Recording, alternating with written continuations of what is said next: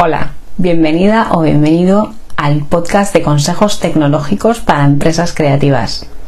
Hoy te voy a hablar de cómo comencé con mi marca y cuándo di el paso de vender en Etsy a vender en mi propia tienda online.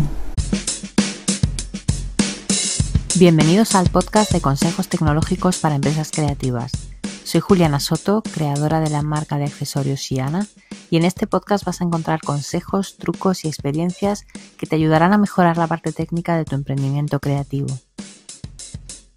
Bueno, esto es algo que no sé si he contado alguna vez en el podcast. Puede ser que al principio empezar hablando un poco de, de cómo comenzó mi marca. Mi marca comenzó en, el año 2013, que fue un año para mí que tenía como un año sabático en el que realmente no estaba haciendo nada. Bueno, no estaba haciendo nada, pero estaba haciendo un montón de cosas. Me había propuesto experimentar, viajar, bailar y un poco dar rienda a mi creatividad. Y bueno, en aquel año yo me estaba relacionando con unas mujeres maravillosas que conocí en, un club. Este club se llamaba el Club Handmade Madrid. A lo mejor si conoces el Club Handmade porque estaba en varios sitios de España, eh, pues sabrás de lo que te estoy hablando. Pero en Madrid teníamos un grupo. Yo entonces vivía ahí en Madrid, ahora vivo en Galicia, en el norte de España. Y bueno, me encantaba, yo lo recuerdo con muchísimo cariño. Nos juntábamos una vez al mes y cada, cada vez que nos juntábamos, pues quedábamos en un sitio pues muy agradable y hacíamos una manualidad, una manualidad diferente. Entonces estábamos como experimentando con muchas técnicas de creativas y bueno, a mí me dio por el textil. A mí es algo que siempre me había llamado la atención, pero nunca me había puesto a eso, a hacer cosas con mis manos. Yo soy eso, informática, me pasaba el día pegada al ordenador, pegada a la pantalla y no es algo que no me guste, me gusta, o sea, yo disfruto de mi trabajo pero me gusta elegir yo los proyectos en los que quiero trabajar. Entonces, bueno, cuando estás todo el día eso sentado delante del ordenador y realmente no tienes tiempo de, hacer hobbies o de hacer lo que realmente te gusta, pues pasar un ratito haciendo algo con las manos y e, es como que estás desarrollando otra parte de tu cerebro, es como muy reconfortante y te conecta con un montón de cosas que hacía tiempo que no conectabas. Entonces, bueno, aquel año yo estaba ahí pues conociendo gente porque realmente en el club lo más guay, no solamente aprender técnicas y hacer cosas con las manos, sino también conocer a la gente que estaba allí. Gente, pues mujeres como yo que, que les apasionaban las manualidades, que les gustaba hacer cosas con las manos y bueno, gente muy crack porque las chicas que lo organizaban eran unas tías increíbles. Y bueno, pues de ahí empiezas a conocer a gente que es, que es creativa, que hace otras cosas con las manos, o sea, artistas realmente buenísimos, y empiezas a conocer pues sitios en los que se hacen ese tipo de cosas. Y ves que, jolín, hay realmente eh, productos muy bien hechos y muy especiales que es difícil encontrar en tiendas normales, por así decir. Entonces, bueno, yo dije, jolín, pues yo también quiero participar en este tipo de cosas, quiero crear algo por mí misma, quiero hacer algo pues con sentido, ¿no? No cualquier cualquier producto, sino que empecé a pensar cómo hacer un producto que fuera sostenible, cómo hacer un producto que fuera diferente, algo que, que tú lo vieras y te llamara la atención y preguntaras, pero esto qué es, o cómo está hecho, de qué está hecho, o que, que el mero hecho de llevarlo hiciera que la gente te mirara que no pasara desapercibido. Entonces, bueno, ese año hice mi primera feria. Participé en mi primer evento mercadillo de diseño, que bueno, en Madrid en aquella época había varios y la verdad es que yo estaba encantada de poder participar en ese tipo de eventos porque yo como visitante lo disfrutaba muchísimo, pero el día que me seleccionaron para poner un puesto allí es que no me lo podía creer, era un sueño hecho realidad. Entonces ese año me presenté para poner mis productos en, en Nomada Market, que era un mercado chulísimo que se hacía en el ático de la estación de Chamartín. Creo que más tarde lo hicieron en otros sitios, pero cuando lo hacían en, el ático, que si no lo conocéis, mm, os diré que veáis un vídeo a clip de Mecano, el de Hoy no me puedo levantar, que es un clásico que me encanta. Está rodado en ese ático de la estación de San Martín y hasta donde yo recuerdo, la última vez que estuve allí seguía igual. O sea que es que es un sitio súper mágico.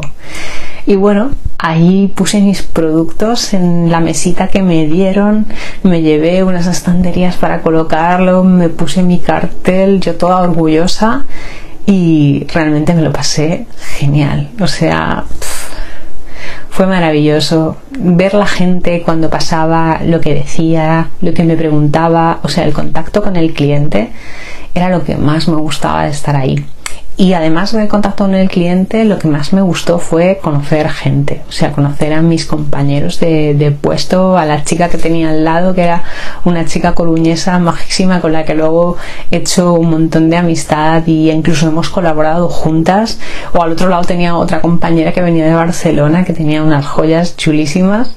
Y bueno, no te puedes imaginar mm, lo mágico que era estar allí. Yo ahora lo pienso y lo recuerdo con muchísimo cariño y me doy cuenta de que seguramente no lo voy a volver a experimentar porque son cosas que, bueno, pasan una vez en la vida. Siempre hay la primera vez de algo y luego ya las siguientes veces no son exactamente igual, ¿no? Bueno, por aquel entonces, para vender online, yo me había abierto mi tienda en Etsy. Era lo más fácil, era lo que estas compañeras del Club Handmade me habían un poco descubierto, aunque a mí me sonaba ya de haberlo visto antes, pero bueno, le di una oportunidad a Etsy. La verdad es que me moló bastante. La primera venta que tuve fue a Estados Unidos y flipé porque digo, bueno, qué lejos están yendo mis cosas, ¿no? Además fue con una clienta y me hizo un pedido personalizado, o sea que me encantó el contactar con ella, enviarme mensajes que me dijera exactamente cómo lo quería. O sea, era un producto completamente personalizado y único para esta persona, súper especial. Por aquel entonces yo tenía una web que era simplemente un blog el blog yo escribía cosas que me interesaban, mis experimentos creativos y por supuesto hablaba de mi marca y de mis productos. Y bueno, en este blog lo que hacía para que estuviera la tienda online era simplemente enlazar a mi tienda de Etsy. Que bueno, lo puedes ver como un poco error, pero en fin, era lo que en ese momento me salía a hacer, no lo había planificado. La marca realmente surgió de una manera súper improvisada. Yo no soy una experta en marketing, o en aquel momento no lo era, y no me senté concienzudamente a pensar, voy a hacer esta marca que va a tener esta progresión y voy a seguir esta estrategia, y no tenía ni idea. O sea, lo estaba haciendo por puro entretenimiento, por pasármelo bien y por disfrutar.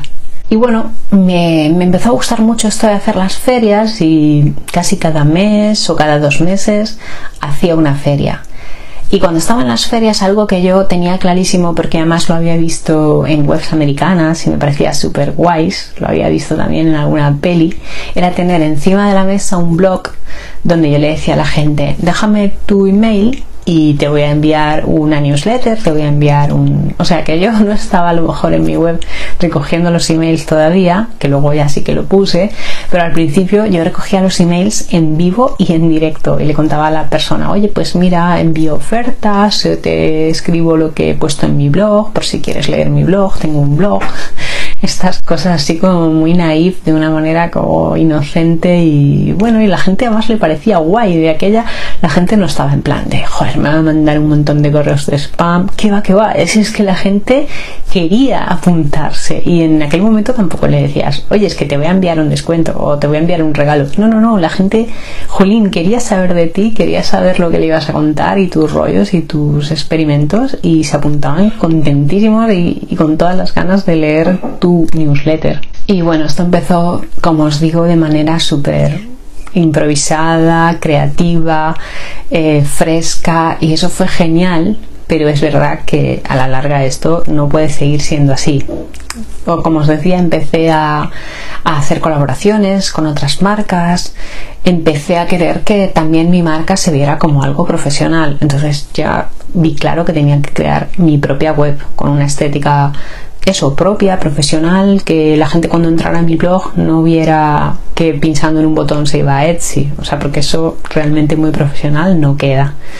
a mí como informática no me costaba nada ponerme un día, quizá una semana y crear la web y hacerlo en un momento.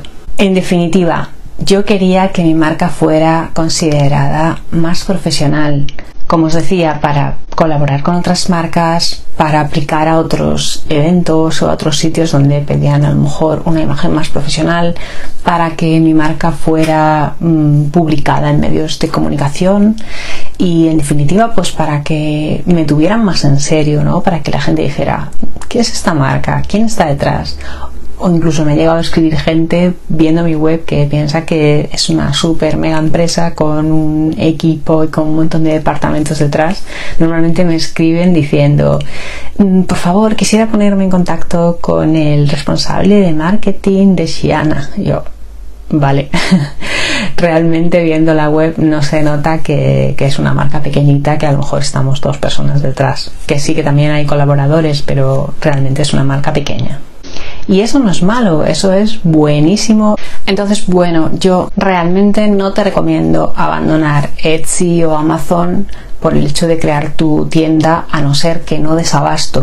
Puedes mantener las dos cosas, las dos cosas son compatibles, a no ser eso que no des más abasto, que no tengas tiempo. En, ese caso yo me centraría en trabajar mi propia web porque a la larga es lo que te va a dar más resultados. En mi caso, mi web propia la tengo enfocada a vender en el mercado local. En mi web normalmente tengo más pedidos de, de mi país, de España y de Europa.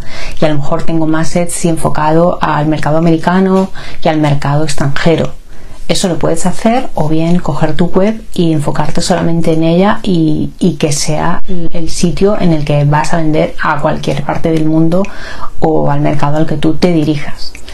Así que bueno, espero que esta visión de tantos años de experiencia con mi web y con mis ventas online, offline y cómo yo empecé con mi marca te haya servido, te haya inspirado y te voy a invitar a un webinar que voy a hacer dentro de muy poquito porque sé que esta es la época del año en la que las marcas nos preparamos para, para el otoño y la Navidad, por lo menos aquí en esta parte del mundo, de cara a, eso, a las ventas de Navidad. Y hay muchas cosas que preparar, hay muchas cosas que, que tener eh, a punto en nuestras webs y en nuestras tiendas online.